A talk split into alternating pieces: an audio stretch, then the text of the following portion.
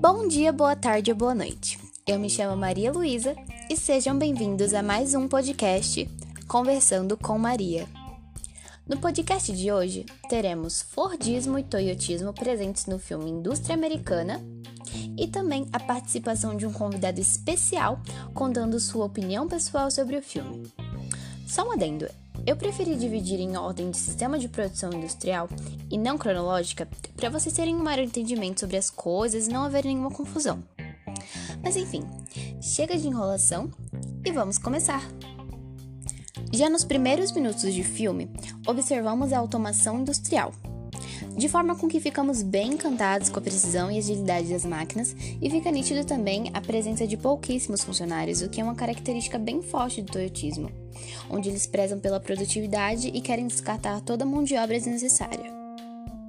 Há um momento em que pode ser observada a tentativa de uma qualificação profissional, quando o supervisor diz: abre aspas, estou colocando um americano com um chinês, fecha aspas, e abre aspas, eles são muito lerdos, fecha aspas.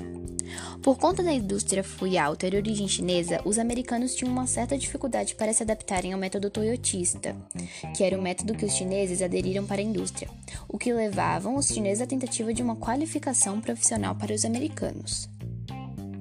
Abre aspas. Aqui dizemos que você tem que ser digno do seu salário, provar que merece. Fecha aspas.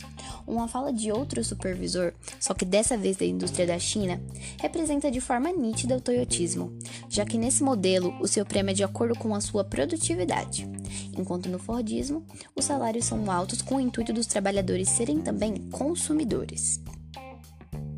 Em forma de uma apresentação musical, são citadas indiretamente algumas características do toyotismo. Abre aspas. Inteligência, eficiência, toda indústria deve adotar. Finanças, serviços, manufaturas. Ótima integração de recursos e resposta do mercado. Resíduos eliminados. Fecha aspas. Como o descarte da mão de obra desnecessária, produção puxada, entre outros pontos do toyotismo. Outro momento é quando os trabalhadores relatam barbaridades em relação à segurança, condições precárias, rigidez extrema e negligência do trabalho, mostrando um ponto negativo do toyotismo. Desde que a produção esteja fluindo, nada mais interessa. Bom, agora que já falamos sobre o sistema de produção industrial toyotista, vamos passar para o fordista. Assim que ocorre um gargalo por conta de um vidro quebrado, um supervisor diz. Deve haver falhas para o vidro estourar. A qualidade geral do vidro não é boa o suficiente, mas não dá para melhorar agora. Temos metas a alcançar. Primeiro, produtividade. Segundo, velocidade. Fecha aspas. Aqui está claramente representado o aumento da produtividade e a produção em massa, características do Fordismo. Uma funcionária cita que a indústria está dividida em dois um lado querendo quantidade, que é uma característica do Fordismo, e o outro qualidade, que é uma característica do Toyotismo, dizendo que assim os funcionários se sentem perdidos em meio a isso. Algo que é muito intrigante no filme é o fato das duas culturas serem completamente diferentes e estarem trabalhando juntas, principalmente por conta da língua, mas ainda assim é bem interessante ver a relação delas.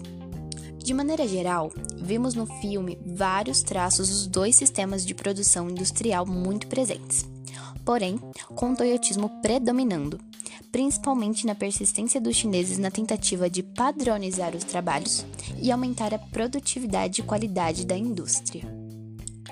Finalizada a primeira pauta, passarei a palavra para o meu convidado. Seja bem-vindo e apresente-se. Oi, meu nome é João Vitor, eu tenho 17 anos, eu sou primo da Luísa e eu vou dar a minha opinião sobre o filme Indústria Americana. Bom, eu achei o filme bem interessante, pois ele mostra a realidade das pessoas que mandam e das que obedecem. Ao longo do filme eu percebi várias situações absurdas de trabalhos, com funcionários tendo queimaduras, tendo que recolher vidro com a mão e tendo até mesmo que suportar temperaturas muito altas. Percebi também a luta de várias pessoas em busca do sindicato que visa a melhor situação de trabalho, mas sempre sendo atrapalhados pelo presidente da empresa por achar que tais direitos são dispensáveis. Manipulando também a mente da maioria dos funcionários para que fossem contra uma coisa que os beneficiaria muito. O filme mostra também alguns conflitos culturais e até mesmo uma certa intolerância por parte dos chineses com norte-americanos por pensarem que eles eram preguiçosos, sendo que os dois grupos são de lugares diferentes, com maneiras diferentes de trabalhar. Contudo, o filme é muito rico e nos faz pensar em algumas pautas importantes, como direitos trabalhistas e costumes diferentes. Eu particularmente gostei muito do filme e tenho certeza que seria a favor do sindicato.